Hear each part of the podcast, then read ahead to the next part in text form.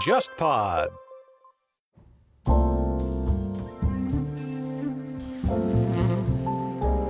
各位听友，大家好，欢迎收听本期午后偏见，我是郑世亮。不知道各位还有没有印象啊？在我们午后偏见刚刚开播的时候呢，我请了一位从事公益事业的嘉宾小花，我们谈了一些关于公益的现状。那期节目也受到各位听友的喜爱和好评。那么本期呢，我们也请小花推荐啊，请来另外一位重磅嘉宾，也是我的本家郑黄老师，然后我们来谈另外一个公益话题。那么这一次呢，我们就比较聚焦。是谈一个艾滋病的公益的话题，因为马上十二月一号国际艾滋病日就要到来了，那这个话题也非常有现实的意义和这样的当下的意义。那首先我想请郑黄老师跟大家打个招呼，好不好？大家好，啊，我是郑黄，很高兴今天来到这个电台。啊，那么郑黄老师呢，他是从二零零三年开始呢就从事这样一个艾滋病的预防工作，他现在是上海的新生总干事啊，新生也是一家从事艾滋病相关的公益事业的公益组织。那么也是上海市性病艾滋病防治协会的理事，中国性病艾滋病防治协会预防干预委员会的委员，啊，以及是社会组织参与艾滋病防治基金专家库的专家。那通过以上的头衔，大家可想而知，郑老师在这方面有非常丰富的经验啊，是一位资深的专家。我们一起来好好聊一聊这样一个很有现实意义和当下意义的话题。那么首先呢，我要感谢一下我们本期节目的赞助方。本期节目由乐福斯集团及旗下杰士邦品牌特约赞助播出。在防艾事业上，乐福斯集团和杰士邦不仅能够提供大家熟知的安全套产品，还有艾滋病相关体外检测试剂，用来帮助人们更便捷地识别患病风险。从世界级大型赛事的安全套捐赠，到全国范围内和疾控中心等机构合作进行百万安全套大派送。等防艾公益活动，乐福斯集团和杰士邦品牌都身体力行、不遗余力地支持全球的艾滋病防治事业。那么，在今年十二月一号第三十六个世界艾滋病日到来的当下，那么杰士邦是联合 JustPod 邀请忽左忽右和文化有限两档播客共同发起“青春要爱不要爱”播客企划。那这边我要跟大家解释一下，第一个爱，那就是我们美好的爱情；那么第二个爱呢，就是艾滋。是呼吁大家，我们更多的啊小心谨慎的从事各方面的活动。那么我们在获得美好的爱情的同时呢，不要感染上艾滋啊，不要去暴露在这样的风险之下。那么接下来我们首先切入一个正题啊，这个正题我觉得还是先从这样一个历史的问题聊起。我想首先请郑老师跟我们聊一下艾滋病的整个一个传播的情况，因为这个病其实是一个蛮晚近的病，对不对？应该是七十年代初才发现。对它其实，在全球来说，可能在八一年左右才发现了个这个第一例，但是呢，其实在中国的话，大概在一九八五年。而且这个第一例呢，还不是我们本国人身上发现的，是一名来自国外的游客。嗯，他在中国旅行的时候，突然发现他就是有这种咳嗽和发烧症状，但很快就进入这种昏迷状态。通过常规的这种医疗模式，根本就不知道他到底是什么病。后来可能就紧急的送往了北京协和医院。最后才鉴定它是一个艾滋病，但是在当时的话，可能还有一些其他的一些争议。这个可能就是我们追溯得到的中国的第一例艾滋病病例了。就是上世纪八十年代中期，一九八五年。对对，当时好像应该大家对艾滋的这个译名都还没有出现，是用的另外一个很复杂的名字。对对对，在当时的话，其实根本不清楚它是什么毛病。所以说，在后来，其实艾滋病其实它还有另外一个名字，叫做获得性免疫综合缺陷综合症。我们可以强调这上面的三个字是获得性的，它不是自身产出的，嗯，它可能是通过外面的一些病毒源，所以说它本身它的这个病毒呢，就是叫做艾滋病毒，就是艾滋病毒呢，后来发现是来自于非洲一些猩猩身上发现了。从星星传入到人体，当然我们也可以看最近的这些疾病，很多都是因为我们跟大自然的过于亲近。嗯，就我们有时候要说保持距离感嘛，对不对？有时候过于亲近并不是件好事，距离产生美。嗯，对，确实要保持一个安全的距离哈。对。那当时传入中国之后，它大概经历一个怎么样的发展的历程？比如说它后续会有什么样的各种各样的影响？在呃艾滋病进入中国之后，其实很长时间的，其实我们是并不知道怎么去处理它，或者并不知道怎么治疗。在当时。也没有很好的一些治疗方法。当然，在后来慢慢的就是说，有些国外传进来的一些治疗的模式和方法。就整个全球刚开始这个治疗艾滋病的时候，那时候的话，其实如果这个病人感染了艾滋病之后，他那个叫做吃每次吃的药啊，是整把整把的药，不像现在只有一颗药。而且在当时的话，其实大家也不知道这是什么毛病。然后，比如说可能突然发烧啊、生病啊然后死亡，这其实是非常恐惧的。因为这个毛病呢，可能在当在某些比较特殊人群上面发现了，嗯，导致这些人群就会被歧视，就人很担心跟他们如果再近距离接触的话，那么可能会不会传染？其实这就造成了一个非常大的问题，叫恐惧。这个就是一种歧视，这是一个在当时就是艾滋病带来非常大的一个结果吧？对，就是说大众对于这个疾病的一个态度是非常一个歧视、一个恐惧的状态。相当于它首先对患病的人群造成了一个比较实际的伤害。而在社会大众层面上，就产生了一些心理上的对。社会心理的现象，恐惧、歧视，然后可能带来一些其他的这样一些相应的社会问题。是因为大家都不知道怎么去处理这个毛病，所以说我们往往都是这样子的，就是说我们对一个未知的事情总是充满了恐惧感。嗯。这在当时的情况下也是这样子的，就说大家不知道去怎么去处理这个疾病，也不知道这个疾病是怎么是获得的，所以只能说呃我就远离它，排斥它，嗯，就不跟它走近，就是导致这个整个社会状态就对这个疾病就是一个歧视状态。那我觉得这也体现出我们做这样一期节目的意义啊，就是向大众普及更多这方面的科学知识。对，科学是最好的消除恐惧的办法之一。那就来到一个很现实的问题啊，那现状下，比如说从八十年代到今天，艾滋病在中国进入而且传播了这么多年，那现在我们整体上的国内的一个艾滋病的感染的情况是什么样子的？它跟国际上的这个水平相比，处在一个什么样的状态？呃，其实现在来看的话，其实中国的话，一直在全球来看的话，都还是属于一个低流行状态的。嗯就是据一些相关的数据吧，中国的感染率可能大概在万分之五到七之间，嗯所嗯以这是一个非常低的状态。因为按照全球来看，我看一下去年的一些数据报告，三千六百万除以七十亿的话，大概也在千分之五嗯的一个状态。这中国相当于全球来看，我觉得还是一个非常低流行状态的，嗯所嗯以它并不是一个高发的一个疾病。嗯，前面郑老师提到说，大家对艾滋病很恐惧，甚至说会歧视一些艾滋病的感染人群。那除开一开始我们对这个病不够了解，是不是跟这个病本身在病理上的一些表现有关？比如它特别难治，或者说它传播起来特别的麻烦，应该也有很多这方面的原因。我想也请郑老师我们分享一下，好不好？其实艾滋病呢，它其实它的传染只是因为一个病毒，这个病毒叫 HIV 病毒，对，一般都用中文讲艾滋病毒。艾滋病毒呢，它其实是个非常特别的一个病毒，它嗯本身并不是说会带来一个疾病，它最重要的就是它会攻击人体的一个叫做 CD 四 T 淋巴细胞，也就是我们常说的这个人体的这个免疫细胞。嗯就说它会攻击你的人体免疫细胞，就是让你的人体免疫力越来越下降。就人是靠免疫细胞和免疫力来抵挡所有的一些外部的病毒啊、嗯细菌啊这些东西的。当身体的免疫力越来越差的时候，那么自然而然一些简单的，譬如说我们可能健康的人，可能一感冒，可能三到五天可能就好了。嗯那往往这些艾滋病人，如果他在没有治疗的情况下，他感染这个感冒病毒，可能一周、两周或更长的时间，特别是他们免疫力下降的话，他们会得到一些可能跟常规人一般的病不一样的，像艾滋病病人里面经常发生的这个卡氏肺炎，一般人是不大会得的。对，但对于这个感染者里面就会比较多发这个疾病，因为他的免疫力太低了。这种肺炎呢，就对这个病人来说就比较致命的。所以说，当然现在的话，就是及早发现、及早治疗可能是比较好的。嗯，那可不可以打这样一个比方？就好比现在你的身体是一座城堡，艾滋病毒呢，它不是伤害城堡里面的人，比如说士兵或者百姓，它是把你的城墙通通拆掉，这样子外面来的随随便便一个敌人就可以打进来。就我们就像所说的特洛伊病毒一样，就像特洛伊一样，就是啊它本身不是个病，它本身不会带来什么，它只是进入你城内之后，把你内部的先掏空了，嗯外部的病毒一下也就进来。就说本来是很厚的一个城墙，可能到最后只薄到只一层砖的话，那么这时候外部一下子很容易就攻击进来了。嗯，而且您刚刚提到这个卡斯肺炎，让我想到，因为我平常比较喜欢读医学史嘛，或者相关的案例我也蛮关注的。好像我看到有个案例，就是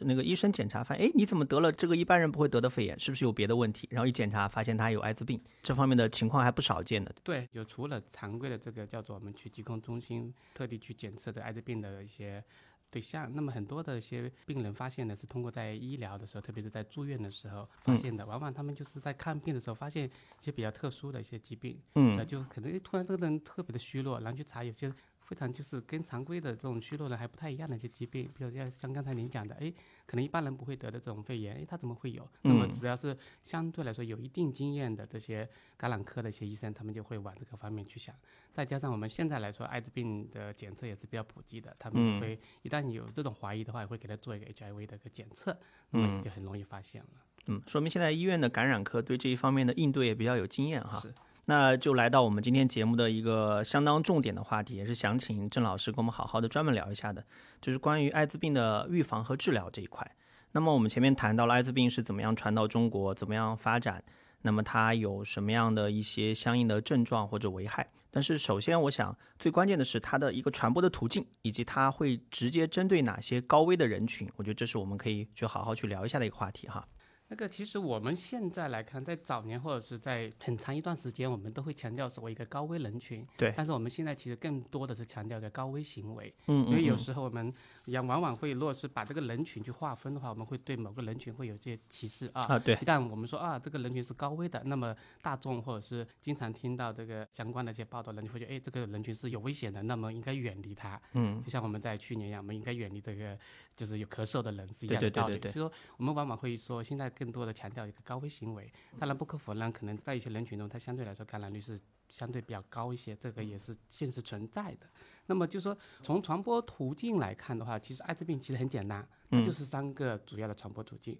第一就是母婴传播，嗯，比如说当母亲怀孕之后，它是可以传染给孩子的。像现代来说，可能大致需要做些阻断，嗯，通过些药物阻断的话，它可以生出一个健康的宝宝。然后第二个就是血液传播。也就是我们常规，譬如像输血传播啊，在我们输血的时候肯定会比较注意。当然，我们现在特别是在我们国内的话，现在其实这个叫做。呃，献血啊，或者是整个检测是非常非常严谨的。我觉得这个血液传播是不大可能的。嗯，相当于在公共卫生这个层面上，我们已经把它这个防防治住了。对对对。然后第三个就是我们刚刚讲到的，就这么重要的就是，也是现在传播比较主要的一个渠道，就是来自性行为，我们叫做不安全性行为。嗯。所谓的不安全性行为，就是当和对象发生性关系的时候，没有使用安全措施。嗯。包括像没有使用安全套或者其他一些安全措施。嗯。那这个时候就是说，因为你不知道。对象他是阴性还是阳性，就所谓不知道他是感染还是没有感染。那么如果跟他发生不安全性行为的话，不论对象是男生还是女生，他你都有可能会被传染。嗯，对，这就是说我们所说不安全传染，所谓高危性行为传染。嗯，好，说到这儿，我觉得前面郑老师有一个点，我要特别跟各位强调一下，他就讲说，现在我们随着观念的更新，我们更多把这个讨论的重点或者说关注的焦点放在不安全的高危的行为上面，而不是人群方面。啊，这个其实就是一种叫做去标签化的效应，就是防止对某些人群贴上标签，让他们遭受社会的歧视。那这个我要提醒一下各位听友，因为我们后续听郑老师的分享，包括我本人提问。也会提到一些群体和他们相关的行为，也希望大家不要拿有色眼镜看待他们啊，就是用一种比较科学的、比较客观的态度来看待。呃，前面郑老师提到有一块，其实我还蛮关心的，就是你也讲到说，可能有些群体当中相应的这种比重会稍微高一点点，或者说相应的风险会大一点点。因为我这边有一组数据啊，这个数据呢有好的方面，比如说二零二一年的时候说，中国的艾滋病的新增感染者的数量是连续两年下降的。这个其实也跟前面郑老师讲的说，中国的整体上是低流行率，我觉得这个是可以挂起钩来。但还有一个，就青年学生当中的感染者是在增加的，而且这种低龄化的现象还是相当之严重。比如说我这边有一个报告哈，是一个关于性教育妨碍的社会疫苗探索与实践报告，它里面就讲到说，二零二零年的时候，呃，新报告的青年学生当中的病例数啊，十五岁到二十四岁的人群是百分之二十二点三，就是新增有。一点三五万的青少年是感染艾滋病的，而且这还不是一个中国的现象，在全球的新增的感染者当中，青少年是占到三分之一的比重，这是一个触目惊心的数字。那这一块我也想请这个郑老师来跟我们分享一下，因为现在青少年的感染者是一个艾滋病的预防和治疗的重点，那我们怎么看待这个现象？包括青少年为什么会出现这样的一种难以控制、不断增长的这样一个趋势呢？我们首先就是看第一组数据，就是我们所谓的就是关于这个青少年感染，特别是青年学生感染。其实从整体数字来看，青年学生感染三千例的话，相对于中国整个青年学生来说，它其实也不算是特别高的比例。我们可以看这个绝对数字，但是我们还是要看相对的比例。所以说，我们如果再回头去看它有多少学生，里面去查看的话，那么这个其实也是比较低的。当然，我们不可否认的就是说。青年的整个艾滋病感染是在呈一个上升的趋势。首先，第一点就是我们都很清楚，特别是，呃，我不知道郑老师是多大，像我的话，可能大概是八十年代初的。嗯，那我差不多。对，在我这个年代的这个当学生的时候，我们其实是对性其实是很朦胧的，一直到可能到二十岁左右，才慢慢的对这个两性关系才比较了解。对，那个时候社会风气相对保守一些。对，而且说实在的，现也不像现在，可能获得这种自媒体啊，这种看到的各种东西信息比较多，就是比较单一的，所以说对这种两性关系不太了解，也是相对来说可能对这种呃性行为可能也没那么早熟，可以这么说。但是其实现在我们在反观现在的小朋友的话，他其实不论是从我们的营养来看，嗯，还从他获得这些视频啊数据来看，它其实很早就有这种性意识，嗯，但是虽然说我们国家已经在很早就开始推广这个所谓的性教育，但其实性教育这个在父母跟孩子讨论性的话，还是一个比较就是说尴尬尴尬的一个状态，并没有很清楚去表达出来，所以有时候很多的一些小朋友或者小青年。或者这些学生，他其实并没有获得比较全面性的这种性教育，这也导致就是刚才我们讲到的这些，他其实有这种性意识，但是没有这种所谓的保护的这种意识。嗯，这个时候就造成了这些青年学生或青少年，他可能会有这种不安全的性行为。嗯，这可能就是我们现在可能面临这个青少年他感染的一个很大的很大的一个。原因之一。嗯，您说到这儿，我想到帮您补充一些好玩的事情啊。刚刚郑老师提到说，现在小朋友的营养水平跟之前是不可同日而语。我有个突出的印象，就之前我家附近有个便利店，我有的时候出去买东西，到了下课时间，旁边一群小朋友就是蜂拥而至。我当时一看，男孩子都是个子一米八几，我就想，哎，是不是他们都是高中生、大学生？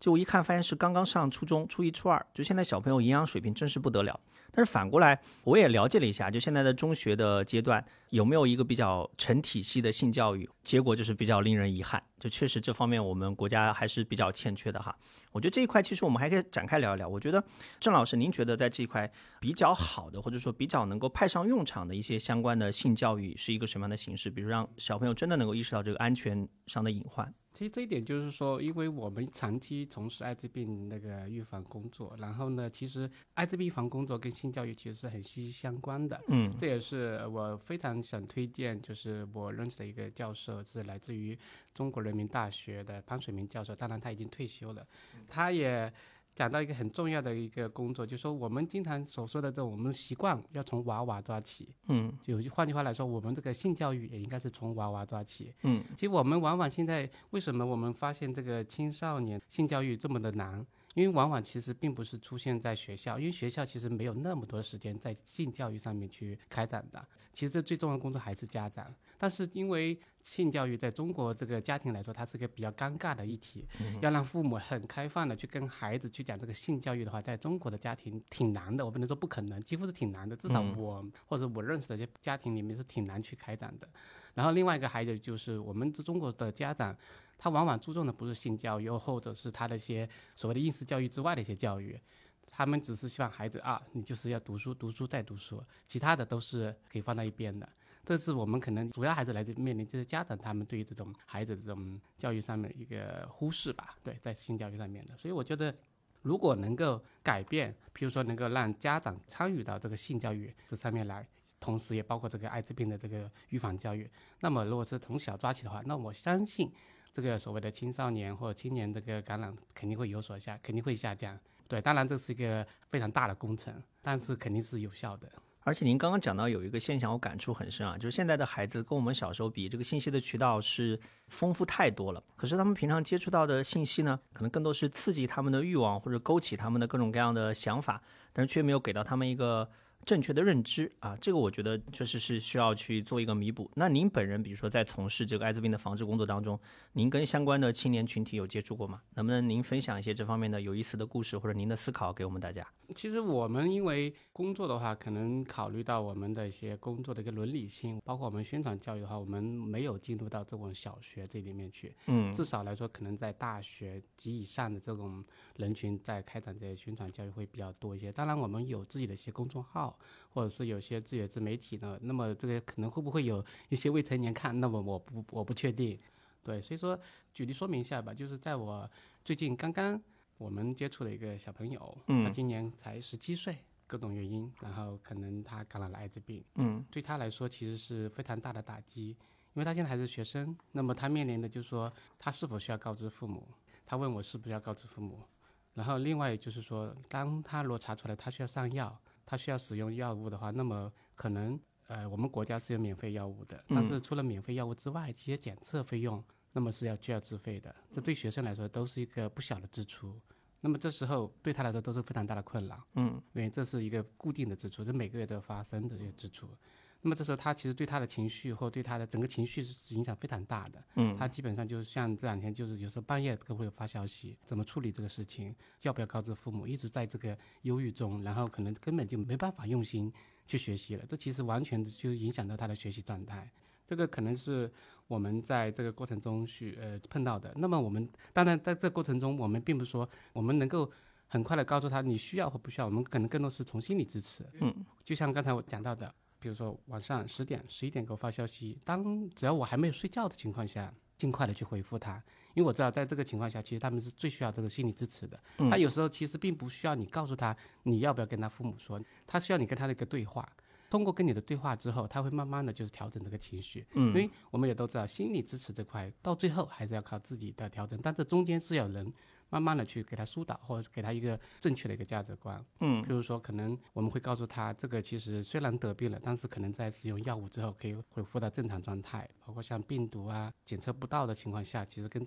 常规人的寿命是一样的。就我们会告诉他一些比较正确的价值观或生活观，对，这样的话让他不至于对这个整个生活会有失望，或整个对这个世界会有失望。当他走出这个状态之后，那么他慢慢的也就会接受一些其他的事情，包括他也会想好怎么去处理这个跟父母的关系，嗯，跟其他呃学校的关系，这个是在后面的事情。因为我觉得我们会认为说，在这期间并不急于说要去处理这个事情，包括他有时甚至还会问啊，我结婚要怎么样结婚，我怎么样生孩子？我说，其实这个并不是作为一个还不到十八岁的一个学生需要考虑的，但是肯定因为他在网上看了非常多信息，因为网络的信息太大了。自己对自己造成巨大的心理压力。对对对，压力。所以我们就说我们要告诉哪些信息是有是有用的。你想一下，这网络信息是从艾滋病有到现在几十年的信息累积在那里的，有些是过期的信息，有些是无效信息。啊，就像有个段子讲的，只要你愿意百度，什么病你都可以得。对，所以啊往往就是我们会看到很多的一些百度之后，他们的心理压力更大了。这可能需要您这样的专业工作者来疏导。对，所以我们在这个过程中，我们就是说，我们就是及时的、在有效的去给他进行一些疏导，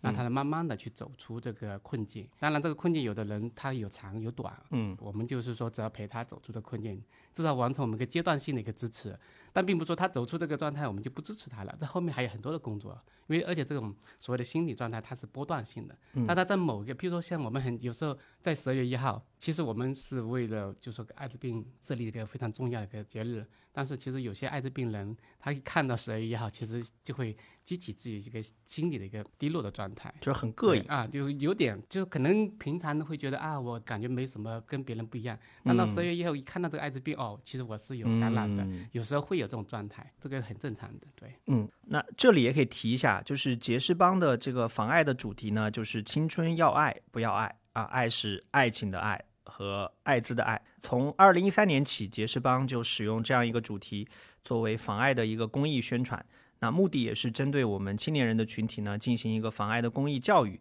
让更多年轻人的青春只有爱的美好，没有疾病的困扰。所以，针对年轻人的公益教育确实是非常重要。那正好顺着前面郑老师聊的这个话题啊，我有一个可能相对比较敏感，但我觉得还蛮重要的问题，也想向郑老师请教一下。就之前呢，三联生活周刊做过一个报道，叫《艾滋病为何入侵象牙塔》，其实就谈的是一个青年大学生的感染高发的问题。然后其中他引用了一个清华大学的一个艾滋病的综合研究中心主任，就张林奇教授的一个结论。他说，之前呢，可能中国的这个血液传播和毒品注射传播占的比重是比较高的。在一九八五年，就是您刚刚讲到艾滋病传入到二零零五年这个期间，可是之后性传播呢，逐渐逐渐就上去了。说现在性传播占到百分之九十以上，但其中一个关键性的群体就是在性少数群体，比如说男性同性恋当中。他说，因为由男男性行为所引发的感染增加的特别快。然后这个报道里面，我觉得有个个案让我非常受触动，这个其实跟我们前面谈到有关系。他就说有一个男孩子，他在中学阶段他其实不知道什么叫同性恋，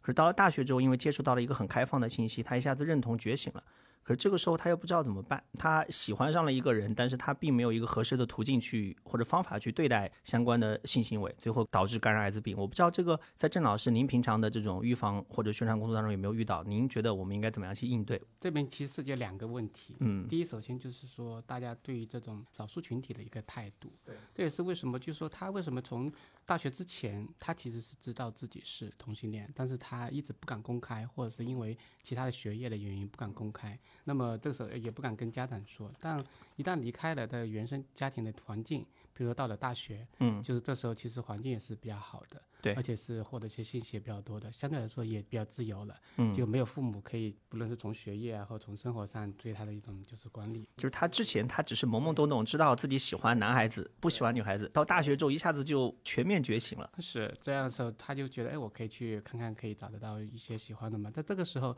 他其实有这个人群，但他没有接触过。因为如果我们在老早，或者说我们在社会上对这个人群他是有报道的，是有了解，他们知道的情况下，而且会报道这个群体应该怎么去做一些预防。那么在他在这个大学之前，如果有这个意识的话，那么也就不会出现刚才大学之后的问题。所以说，这是第一个问题，就是说大家对这个。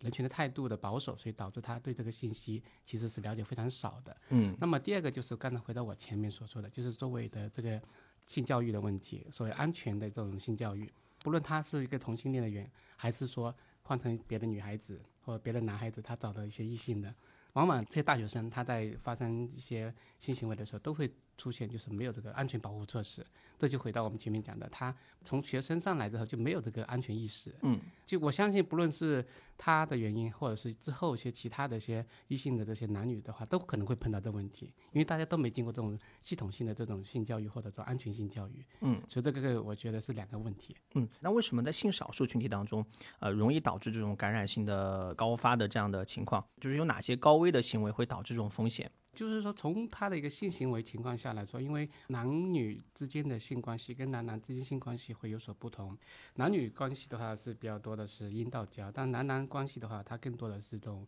肛交性行为。呃，从一个叫做医学原理来看，就是说阴道的这个黏膜的壁啊，它要比那个肠道的黏膜比较厚。一个黏膜壁的厚度不同，所以说这导致可能这个男男之间它的传传染性更容易传染，因为比较容易破损。嗯，那破损之后，它可能比如说它的精液里面的 HIV 病毒就更加容易进入人体。是，就说其实病毒是非常非常小的，它只要破损了，它就这个病毒就很容易就渗透进去了。对，呃，假如说它是发生了一些不安全性行为，没有使安全套，然后后面又没有做一些介入，比如说没有做一些暴露后阻断的话，那么它就很容易就中招了。回到刚才前面讲到的三个传染途径，嗯，如果说在男男性行为之间，他们持续的去使用了安全套，而且是保证是安全性行为的话，即使他是男男的话，也不会说一定会产生这个病毒的。这个就来到我们前面讲的，就是呃，不要把这种所谓的特殊人群标签化。对我们还是要关注行为本身，行为的安全性本身。那就回到您前面我们一直在聊的那个问题，就是那种您对年轻人做的公益的教育和公益的预防这一块啊，比如说遇到这样的年轻人，他们哎呃在性行为当中进行了这种无保护的性行为，然后出现了一些这种您说是破损也好或者伤害也好，导致有传染的风险。那么这个时候我们应该怎么样去应对？有哪些方法可以去应对？对，这其实你讲到了好几个点。我们一个一个聊啊。对，我们可以系统性的去分析，就其实它还是讲到一个预防。其实预防呢，它是有非常多种的一个模式的。嗯，当然安全套是我们现在呃全世界推广的最好的一个预防模式，它基本上就说能够达到了百分之八十的一个预防率。当然，这里面还有百分之二十是什么原因造成？比如说，可能套子破了，套子可能掉落了，或者是有人故意拿掉套，子可能是导致这百分之二十的传染性。那么这百分之二十怎么办？需要用一些其他的方法去弥补。所以说，我们现在的一些预防方法呢，可能就不仅仅是有这个安全套，还有像暴露前预防。嗯所谓的暴露前预防，就是说他在事前先服用药物，形成一个保护屏障。然后这病毒就进入不到这个体内，这是事前的这个预防措施。另外还有就是刚才我们前面讲的这个案例，如果说他们发生了些不安全性行为，那么已经发生了怎么办？那么还有一个措施叫事后，嗯，就是他在事后七十二小时之内去服用暴露后阻断药物，越快越好。嗯，但是在七十二小时服用都是有效的，连续使用二十八天，那么它也能够阻挡这个病毒的这个侵入到你体内。嗯当然还有一些其他的一些模式，像一些在一些非洲一些因为男女之间他们认为一些包皮过长的一些男性，他可能会容易传染艾滋病，那么包皮环切手术也是作为这种艾滋病预防的一些模式。嗯，还有很重要的就是说，感染者如果是这个人本身是感染了，那么我们会建议他尽快去使用药物。嗯当他使用药物六个月以上，并且就是说在连续六个月查不出体内病毒，我们这个所谓查不出体内病毒是指现在仪器嗯查出来是零的状态下，并不是说这个病毒就在这个体内消失了。嗯在这种状态下，药物依从性也非常好。那么其实它传染给别人几率也是非常非常低的，我们叫优等于优，就是说当你查不出病毒的状态下，你是不会传染给别人。嗯您刚刚讲到有几个关键性的概念啊，我觉得我们可能需要跟我们的听友再明晰一下。比如您讲到说药物依从性，哎，这个我觉得您可以介绍一下。所谓的药物依从性呢，这是主要是针对一些，不论是针对艾滋病人，或者针对一些其他的一些疾病，就特别是针对艾滋病人，因为我们这个药物呢，如果说他每天服用之后，它是在呃数小时之内在体内达到一个浓度，而这个浓度呢，它能够抑制这个病毒它的发展，所以说这个就当你定好每天十二点钟。吃药的话，那那么你每天十二点到点的时候一定要吃药，因为你一定要保证这个体内这个药物的浓度在一个达标的状态。在这种达标状态下，这个体内的病毒它就被抑制了，嗯，它就不会再发作出来。但如果说你这个药物依从性不好，比如说我今天吃一下，明天又停掉，后天又吃一下，再后天又停掉，那么这病毒它慢慢的适应了这个药物，就会形成耐药。嗯当它对这个药物耐药之后，所谓的耐药，就这个药物对这个病毒没有意志力了，嗯那么这个病毒就会迅速的发展起来，可能比刚感染还厉害，它就迅速的去复制，嗯，就会影响你的身体。那么这时候就可能需要换成别的药物。那我可不可以这样理解，就是吃药不要三天打鱼两天晒网，不然你就等于说在训练病毒，让病毒变得更强大。是，这其实我们常见的，比如说抗菌素，嗯我们经常为什么医生说一定让你吃三天或者吃几天？有些人啊，我觉得吃了一天就好了，不吃。但有时候往往就是因为这种不遵医嘱的时候，嗯为什么医生说让你吃三天，而不是让你吃一天呢？肯定有它的道理。这个药物一定要让这个细菌消失了才是有效的。你吃了一天，感觉它是下去了，但其实它并没有死。但你一旦停了，适应了这个药物的话，那么这个药物对它来说就无效的。嗯，然后您刚刚还讲到另外一个概念啊，我觉得可能在您的专业圈子里面是常识，但是我们很多听友也未必了解，就叫做七十二小时阻断。就是阻断这个概念，我们怎么去理解？然后为什么它有一个七十二小时的这样的时限？这里面阻断其实有分两种阻断，呃，一个是事前阻断，一个是事后阻断。您刚才问我这个话题，其实是事后阻断。对，这七十二小时呢，不是我这里造出来的，是整个全球做艾滋病这个研究，就是说这个药物在七十二小时内是有效的。就是大家都有这样的共识在这对，边啊。这是一个就是全世界的这种艾滋病专家，嗯通过了非常多的一些项目去做这个研究，然后嗯确实保证这个七十二小时内去使用这个暴露后阻断药物是有效的去阻断这个艾滋病能够在体内复制的。您刚刚讲的这个阻断，意思就是说你使用这个药物之后，它在你的体内就没有办法进行复制和繁衍。对简单的说，就是说，当这病毒进入到体内，到进入到这个现在所谓它的病毒库，它是有个时间段的。就说当你这个病毒还没进入到它自己去创建它的病毒库的时候，就把它给杀死，那么这时候是有效的。一旦它形成自己病毒库了，你这个药物就无效了。对，所以我们所谓的七十二小时，就是说在这七十二小时内，它是有这个时间段，就这个病毒在进入自己的，在进入到体内细胞去建立自己的病毒库的时候，这个时间段是在七十二小时。啊，明白。这是我们讲事后阻断，那事前阻断是个什么概念？事前阻断呢，我们大家如果是男女之间如果有避孕，听说过吧？就是事前避孕，就是啊，我今天啊、准备去发生性关系，先使用个药，就是反正就是他们先服用一些避孕药，啊，然后再去发生性关系，然后这里面假说这中间出现一些不安全性行为的话，它也能够有效阻断。那么试验现在的事前阻断呢，其实是有两种方法的，一种是叫做每日服用药物，嗯，所谓的每日服用药物，比如说他的性行为比较活跃，比如说一星期可能有两个、三个 dating。嗯那么之后我们会建议他每天去使用药物，就是他每天使用一颗药物。嗯，那么这时候呢，就是说他身体其实体内只达到一个浓度，这浓度呢病毒是侵入不到体内的，这个时候就是每天使用药物。当然，另外还有一种方法，我们叫二幺幺的方法。二幺幺方法是我们的一个比较事前阻断另外一种方法，这个主要是针对一些性行为相对来说没有那么活跃的，可能一个月有几次 dating 的那种人，他当而且是非常清楚今天要有 dating 的。但二幺幺服用方法它相对要求比较高，它必须是在这个发生性关系之前两小时之前到二十四小时之内，先使用两颗药物，然后呢，使用两颗之后，然后跟人发生性关系之后，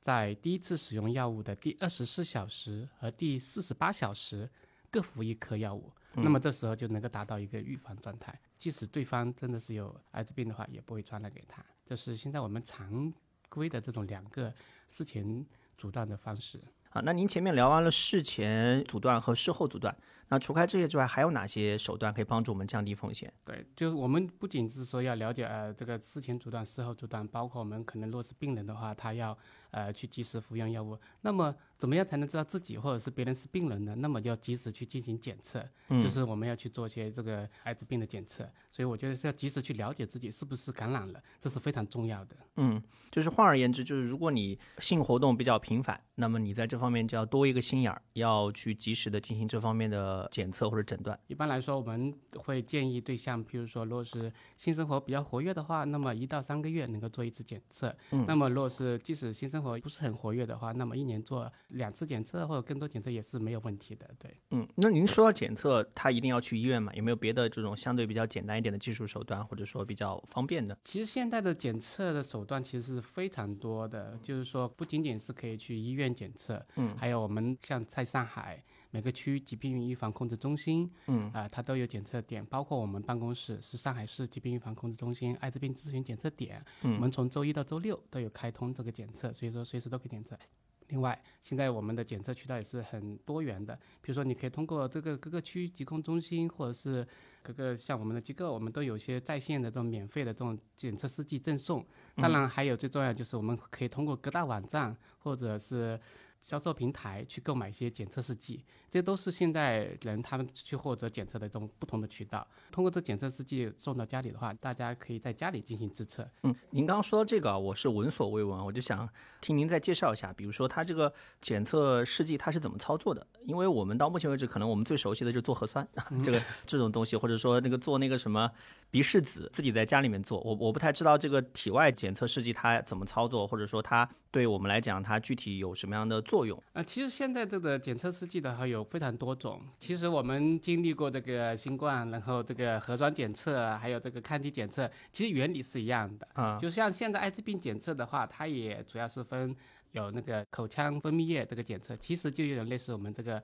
核酸检测。当然，我们核酸的话，可能是或核酸或者抗体检测用的是这个鼻咽拭子或者喉拭子。那么我们这个口腔分泌液那个艾滋病检测试纸呢，它就是取这个牙龈之间的这种分泌液，取了之后，然后放在我们这个仿试液，然后再滴到这个试剂里面。这个跟我们平常操作这个新冠的这个抗体试剂是一模一样的。嗯。另外第二种就是我们可以通过血液、指尖血，现在其实在网上有非常多这种指尖血。这个检测试剂，通过就是指尖血，然后滴到这个试板里面，然后滴入缓释液，然后其实也是看，如果是阴性就是一条杠，阳性是两条杠，嗯，来了解这个自己是否得艾滋病，或者包括像其他的一些梅毒啊这种肝炎的这种检测试剂都是有的。相当于就是这种，但凡能够通过性渠道传播的或者血液传播都可以检测。呃，但凡只要是有传染了，不论是什么渠道传染的。它都是可以通过这个刚才讲的口腔分泌液或者是血液检测，当然现在还有一些像呃第三种方法就是通过尿液，嗯，现在也是像上海市一些疾控部门也在推这个尿液检测试剂，检测方法跟我们所说核酸是一模一样的，就是用尿液来检测。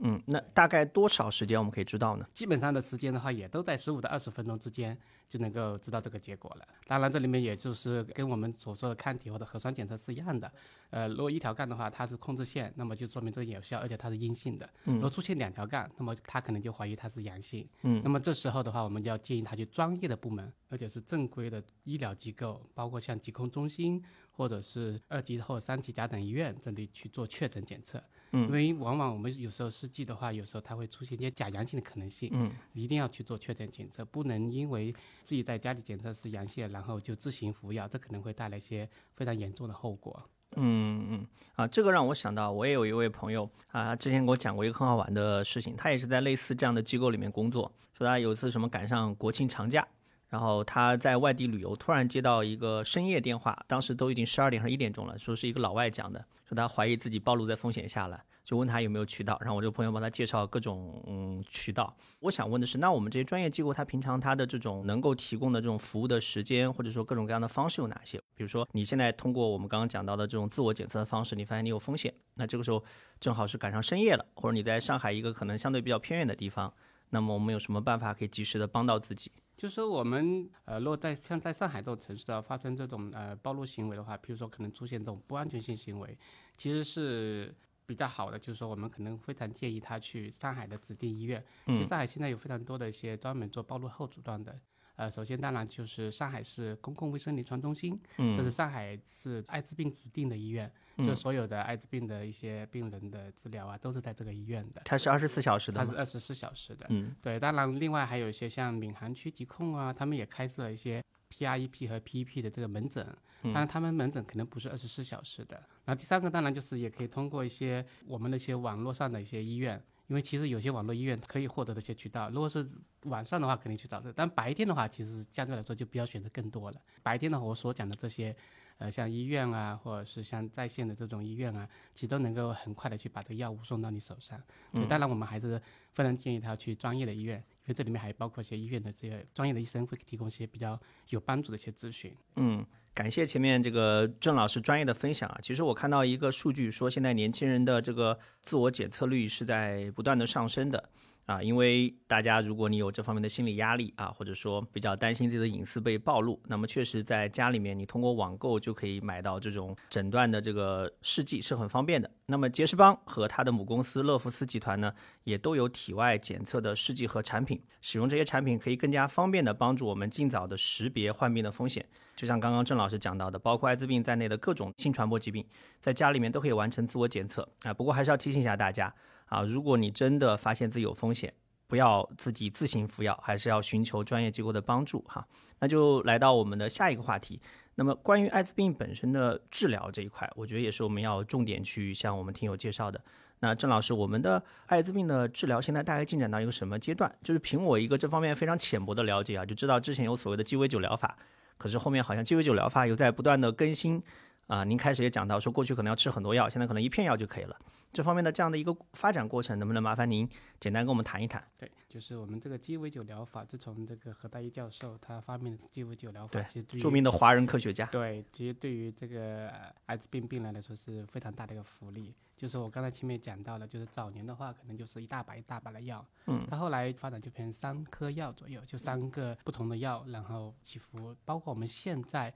国家正在使用这个免费药物，还是有包括这种三个药物的这在使用，这个一直是给这个病人免费呃使用的。另外一个就是由于这个科技的发展嘛，这个药物也慢慢的就是说在做些整合，可能像我们的药物成分还是三个成分，嗯但是呢就把三个药物合并成了一个药物。嗯像现在包括有多家公司，他们都生产了自己的这种三合一的药物，嗯，然后这也是非常大的方便了这个病人的使用，而且这药物比起早期来说，因为大家都知道，老外的这个设计出来药物啊、药片啊都是非常大片的，这 对于国人来说其实是个挑战。你吞咽很困难。吞咽的时候是非常困难的，特特别是我们平常吃的一些老外的这种所谓的这种保健品，深有感触，对不对？其实，在艾滋病药物也是，就是一些早期的这种艾滋病药物都是很大颗的。然后呢，现在这个药物也适应了就全球的这个人的他的习惯，就是做成非常小颗，但成分并没有改变。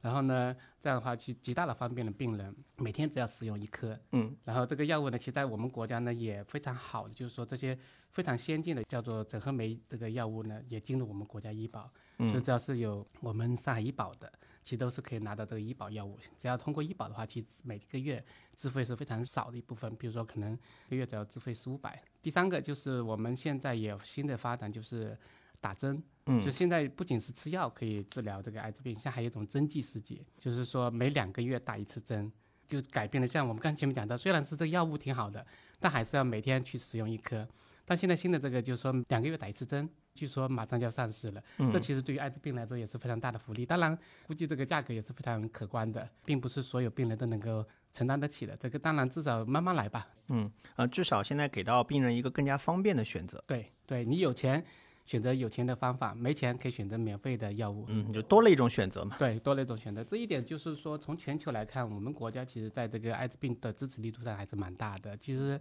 包括我也参加了比较多的这种亚太的或者是一些国际会议，很多的国家，包括一些发达国家，他们有时候对这个药物并没有免费的。嗯，那还有一个我们也比较关心的问题，那就现在关于这种艾滋病的治疗效果，那大概是个什么情况？随着这种医学的发展，现在最新的一个进展到什么地步了？呃，我们所讲的这个治疗效果都是讲它的，就是说抑制。我们前面也讲到了，就是说当这体内这个药物达到一定浓度的时候，是可以抑制这个病毒的这个复制的。嗯那么这个病毒呢，它一直处于一个叫做睡眠的状态，它就对你身体没有不会造成其他伤害。所以这个药物当然是要每天都要去使用，来抑制它的复制。一般来说，我们现在来说，如果是你的 CD 四高于五百。然后你的这个叫做病毒又发现不了，而且身体的其他状况都是非常好的话，嗯，那么我们觉得他其实就是个正常人，也就是所谓的功能性治愈，嗯，但这个前提就是你还是得保持每天去使用这药物，抑制这个病毒发展，就相当于这个病毒你没有完全消灭，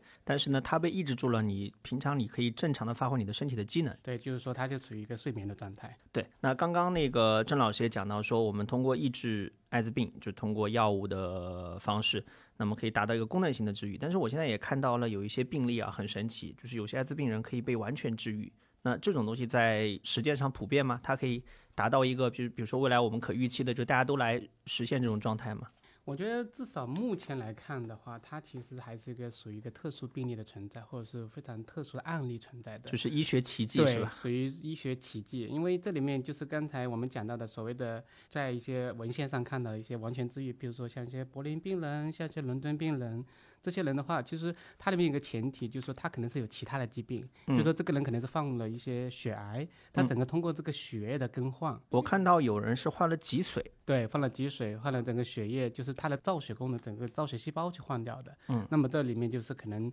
会达到所谓的，就是我们现在看到这些特殊的案例，他所谓的完全治愈。但这里面其实我们再去看那个病人，他后来的存活率有多高？其实后来很多的病人他没有多久，他其实也就死亡，而且在这个手术过程中。也是花了非常大量的个资金去治疗的，而且他的后期的效果也就一般嘛，对不对？所以说这个其实它并不能够去进行推广。虽然说它可能会达到我们所说的完全治愈的状态，嗯，因为我们现在也很难，包括专家也很难发现到底这个叫做艾滋病毒它存在细胞的哪个部位，嗯，所以说这个是找不到，所以说找不到是没办法去进行去攻克。对，这也是导致现在不论是疫苗的处于一个比较尴尬的状态，还是属于说这个完全治愈处于一个尴尬的状态，因为在这个点我们找不到。嗯，啊，我这边跟大家稍微展开一下，就是我前面问那个郑老师的问题呢，是现在有一些病例，比如说之前柏林有个病人，他应该是患了白血病。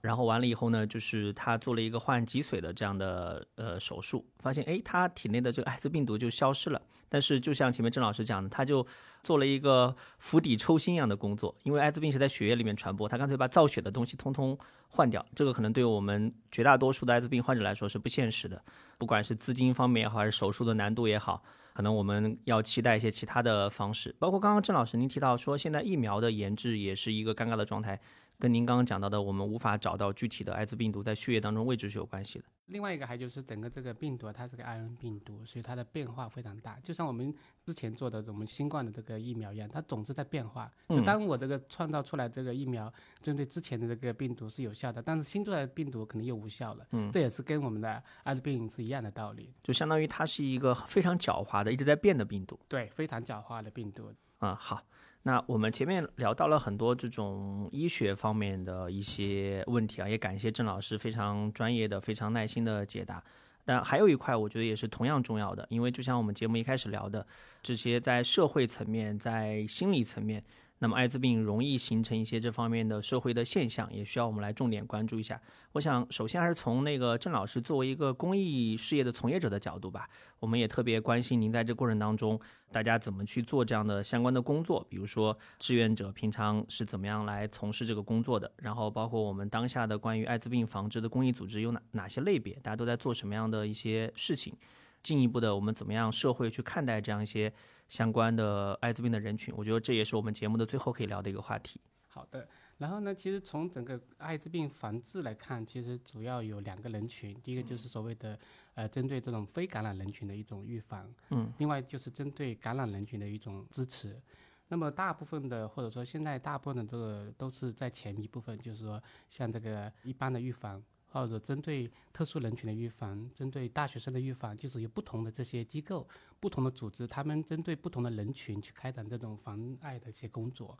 那么像我们机构的话，上海新生，我们主要在一些比较特殊的人群中去进行一些艾滋病预防，包括像前面你提到的一些男男人群，嗯，还有一些性工作者人群。第三个，我们是有做一些关怀，这个关怀工作呢，主要是针对艾滋病感染者的关怀、心理支持这一块。那么，在这个呃，像我们所说男男人群啊，或者是性工作人群的预防的话，我们就会招募这种所谓同伴者。他们本身是南南人群，或者是来自于这新工作者，我们会去这些新工作者活动的场所，或者是南南活动的场所，然后我们在这里面去进行宣传，然后在这个场所里面去给他们提供现场这种检测，让他们去了解更多的这种艾滋病知识，同时也了解自身是否有感染。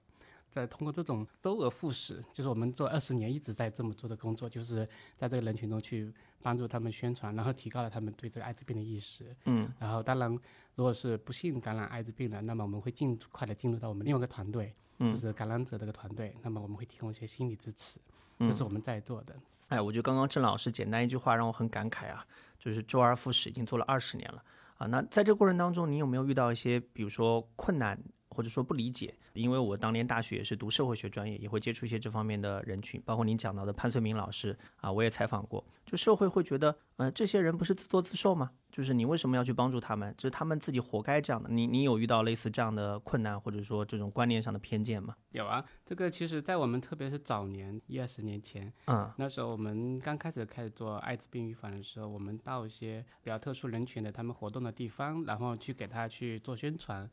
他们其实很担心你来做宣传，你把我假定为某个对象了，比如说假定为他是一个性工作者，假定为他这个男同的人群，嗯，那么他会选择拒绝接受。我深有感触的就是，我当时去在做这个小公园里面去给他们去发放一些宣传材料的时候。他们不但不接受，他们就是把我东西丢在地上，嗯，或甚至就是有些人就拿着我的这个宣传知识卡片，用打火机烧了，嗯，当然还有一些其他的，人家哎，就像我的很多朋友或者是了解这个疾病的人，他们问，你怎么会选择去做这个工作？嗯，你天天到晚跟艾滋病搞在一起，你会不会也得艾滋病啊？你到时候你可能也是肮脏的，会有这种误解。刚开始的时候其实是心里是有压力的，当然这里面就像刚才讲到的，就是说可能也会找些前辈。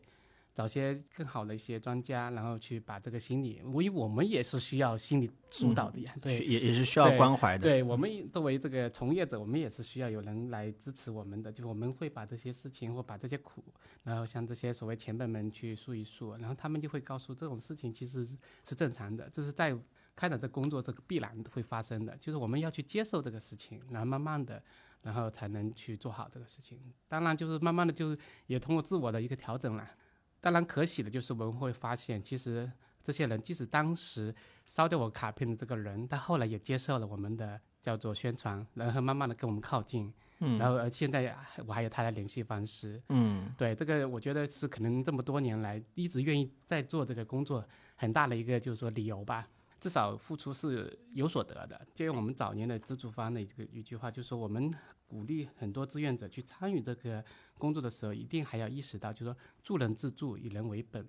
就是说，当你站出来说想去帮助别人的时候，其实你自己本身是有需求的，你不能因为别人不接受你，然后你就觉得别人是有问题的。嗯，对，其实没有任何一个人都可以拒绝你的支持，所以我们需要有这个意识，人家接受也其实也是在帮助你，帮助你完成一个你的心愿。嗯，对，这是一个我们在每个志愿者来的时候，每个工作人员入职的时候，我们都会告诉他，就是你往往在帮助的时候可能会碰到的问题，但是这是正常的。嗯，我我可不可以这样理解？其实您是在强调，就是当我们来进行公益事业的时候，我们需要保持一个平常心，啊，就是不要在对他人进行援助的时候，把自己摆在一个道德优越感的位置上。对。对，比如说我们很简单的，比如说我们去募款，这人不肯捐十块钱，你就觉得他对残疾人是不友善吗？不一定是，他可能会从其他方面去支持。其实说人家不，人家不应对这件事情，并不代表人家一定是不支持这件事情。我们一定要保持这个心态。嗯，就是人家愿意来支持、来捐款，这是他的一个情分，做了一件好事。人家即便不支持也是正常的。对，是。哎，我觉得要。保持这样的心态确实蛮难的，但是我觉得很有必要，是啊，不然的话，可能我觉得也很难拥有这样的持续的动力来从事公益事业。哈，这个话题我觉得还挺有意思的，我想请郑老师再多分享一些啊，因为您刚刚讲的这个故事，我觉得很动人。比如您去一开始去试图帮助人家，人家不理解，还很愤怒，还把卡片烧掉。那反过来有没有这种，哎，一开始特别支持，或者说在道路上最终成为您的这种关系很好的，就是给您很多帮助的小伙伴？我相信这样的案例应该也是有的。这个是非常非常多了，包括我们现在的所有的工作人员，比如说我们现在有非常多全职的，还有兼职的工作人员，他其实早年都是我们的服务对象。嗯，对，就譬如说我们现在的一些在开展的新工作的项目，这些现在的这些工作人员，这些新工作，他本身从事性工作者服务的，嗯他在当年是接受我们服务的。后来他觉得，哎，我们的服务真的是在帮助了这些人。他说我能做些什么？我们觉得，哎，你能帮助我，就是在这个圈子里面能够去把这些人召集进来，那么我们能够去开展服务，那么就达到了他的目的。那么他刚开始就说，从接受服务的时候，慢慢的去组织这些人来接受我们的服务，慢慢的他参与到我们整个去给这些服务，就是一个一步一步的过来的。包括现在也非常非常多的一些志愿者在投我们的简历啊，咨询有没有什么能够提供支持。这是我觉得这么多年来就是说。这些工作总是有回回报的，对。我觉得这些人都是最，我们要相信人性都是非常美的，会非常多的人去做的事情，包括我认识的这些我的同事、我的志愿者们，他们甚至有的不只是做了一年两年，甚至跟我一样，可能做了二十年将近，对，可能我二十年，他们可能十七八年都有的，一直还在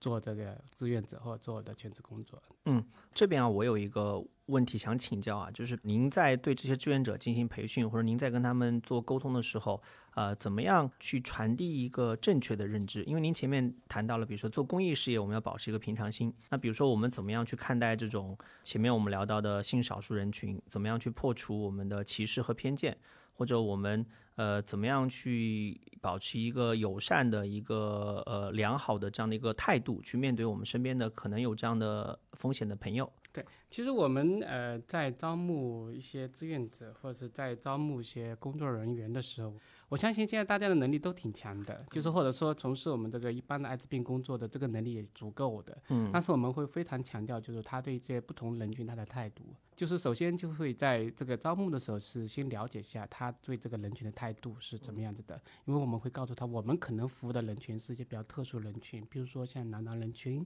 嗯性工作者人群，或者是感艾滋病感染者。那么首先先从书面上去让他去提交一个，就他对这个人群的一些看法或者想法。然后另外一个就是我们会有个面试，面试的话我们会有一些不同的一些工作人员，包括本身是男男人群，包括本身是性工作人群或感染人群，会跟他去进行面对面的去沟通交流。然后通过这样子一面二面之后，觉得这个人是对这个人群态度是没有问题的，嗯，那么我们就可以接受他为我们的工作人员或者志愿者。嗯啊，当然这之后至于说这种专业的话，我们可以通过后期的这种专业的这种培训，嗯呃慢慢的进行一些专业能力的一些支持。然后当然也让他参与到这种跟不同人群的这种一起工作啊，一起这种面对面的交流啊，嗯加深他对这个人群的一些叫做认识。嗯然后就是我们，因为像我们办公室是个非常多元的，就是什么人群都有。他加入到我们这个办公室这个团队的话，那么就他会跟更多的不同的一些新少数人群然后接触，然后慢慢的就形成我们一个新的团队。所以我们团队的话，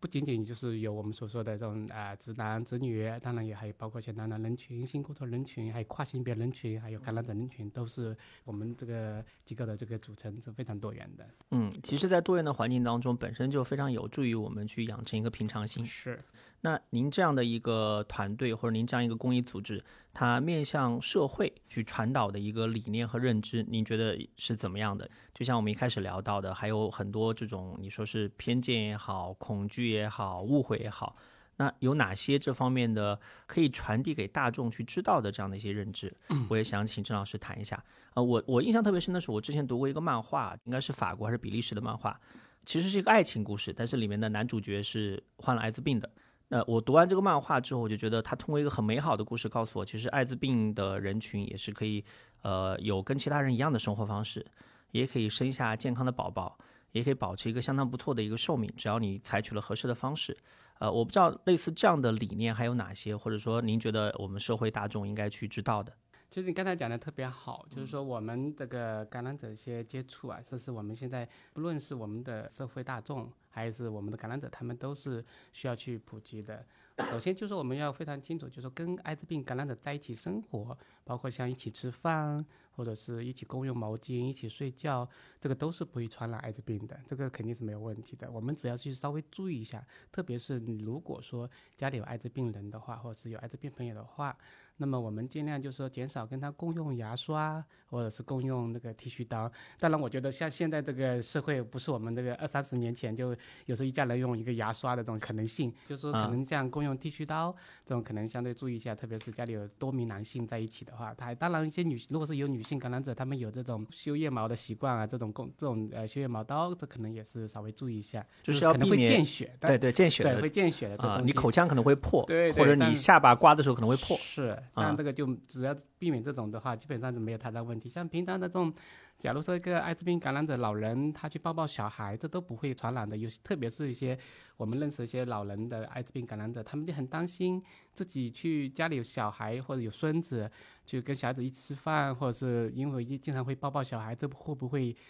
给小孩子带来一些不好的影响，或者是带来艾滋病传染可能性？我们都会说这都不用担心。这种这种拥抱啊都不会的。所以说，不论是普通大众还是艾滋病感染者，我们在这上面只要注意这两个前面讲个两点，其他都是没有问题的。嗯我印象中，之前戴安娜王妃有一个很著名的照片，就是她去跟艾滋病患者接触，我记得是握手还是拥抱，这也是获得了好评，也向大众普及了这方面的一个观念哈。对，其实我们国家的话，在每年这个艾滋病日，或者是每年这个艾滋病这个反歧视上是做了非常大的工作，包括我们国家的一个形象大使国母的，就是我们的重要的艾滋病形象大使，这个每年都做了非常多的这种艾滋病反歧视的这种宣传的一些讲话，或者是视频。然后，另外你刚才也提到一个特别重要，就是说，其实即使是这人是艾滋病感染者，他其实也是可以拥有一个非常健康的宝宝。嗯，那么这中间可能是要通过一些专业的机构进行一些阻断治疗，然后不论他这个艾滋病感染者是妈妈还是爸爸，他们都可以生到一个健康的宝宝。嗯，但都一定要在专业的这个医院的咨询下，而且是正规的医院。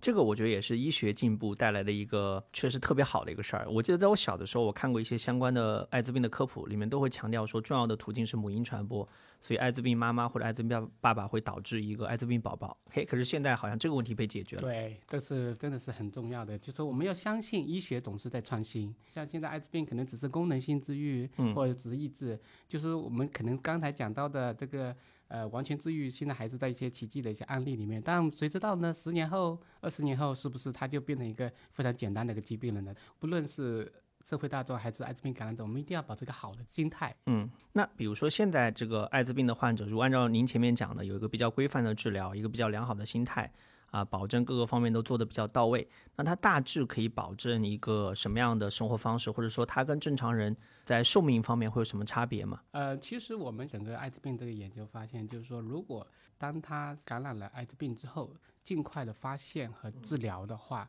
特别是在治疗之后，那个病载所说的病毒在查不到的状态下，然后 CD 四在五百以上，然后没有其他的一些器质性的毛病的话，一般来说我们可以认为他可以活到天命。所谓天命，也就是我们所说七十多岁吧。对，这个其实就跟正常人的寿命就相差无几了。嗯，对，就是一个平均的寿命所以命。在前面就还有回到我最早提到这个，一定要保证它的药物依从性。嗯，对，这个是很重要的。嗯，那最后的最后呢，我想呃，请郑老师也跟我们分享一下，您觉得我们在日常生活当中啊，我们应该保持哪些良好的生活习惯或者生活方式？保证我们去远离这样的艾滋病的风险，以及我们怎么样去在生活当中跟其他的相关的这样一些人群相处。我觉得这个就是相当于给我们大家提一个一揽子的这个方案或者行动指南吧，好不好？好的，我们现在所说的一个艾滋病的一个叫做预防的一些呃 A B C D 的政策，就是说，首先已经结婚了，那么我们觉得就是比较忠诚对方，当然是很重要的。就保持一个专一的性伴侣。然后呢，第二个就是一个行为，注重一个安全的性行为。我们所说的 C 的话，就是当然保证它的一个叫做安全套的使用。真的是，如果说有些他是单身的，或者说有些其他的一些行为的话，尽量去使用安全套，对不对？这就 condom 这个 C。然后最重要最后的，也是我们刚才前面讲到的，就是说，如果真的是发生了这种暴露性行为的话，那么还有使用最后一个方法，就是用药物 drug，就是使用一些暴露后阻断 A、B、C、D 的一个新的这种预防政策。啊，这个就是相当于就是一个非常清楚的这样一个指南。对嗯，那比如说现在我呃有家人或者朋友得了艾滋病，除开您前面谈到的，我们观念上要不要去对他歧视或者不要去产生误会，那我们还有哪些可以给到他们的心理支持或者心理关怀？我觉得其实我们就是平常心，嗯这非常重要的。就是我们如果能够对待病人跟对待一般人是一样的，那么其实让他减少这个对社会的误解。因为有一旦其实说社会对这个艾滋病人他有这个歧视的话，其实他反而激起他心内的这种矛盾化，就他会反而就对这个社会反而觉得不满。他会觉得可能他对这个没有留恋，或者会产生其他一些过激行为。这个其实是双向的。嗯所以当我们整个大众对于这个人群，包括就是艾滋病的家人，能够是比较平常心的去对待的话，那么他觉得我在这个环境中没有什么特殊。我们作为一个艾滋病这个倡导的话，其实不希望说大众对于这个人群要有特殊的对待，嗯，平常心，跟一般的人一样对待他们就可以了。对，就像您前面讲的，你对他特殊对待，他反而会觉得心理上不太舒服，对，让大家跟他们和睦相处就可以了。是的。嗯，好，非常感谢郑老师啊。到节目的最后呢，啊、要跟大家做一个特别提醒啊，欢迎各位听众朋友呢去分享本期节目，邀请更多的人来共同关注艾滋病，科学的认识艾滋病。截至十二月一号二十四时，大家每转发一次，乐福斯集团及旗下杰士邦品牌都将向中国预防性病艾滋病基金会捐赠一支安全套。换而言之，您的每一次转发都是在支持艾滋病防治的公益事业。那么我们这一期的播客呢，不管是我们的单集也好，还是相关的微博也好，包括杰士邦的官方微博都有同样的公益活动，大家都可以参与。然后呢，如果各位凭着你们的转发的截图和一个暗号，就是我开头提到的“青春要爱，爱情的爱，不要爱艾滋病的爱”，大家可以联系杰士邦的天猫旗舰店客服，购买任意的商品都可以免费的领取防艾的物料一份。那么我相信大家听完本期节目之后，不单单是可以获得关于艾滋病的相关的知识，也可以通过自己的身体力行，来真正的帮到中国的艾滋病的防治事业。好，那本期节目就到这里告一个段落，非常感谢郑老师的这种深入的专业的介绍。那我们下期节目再见。再见。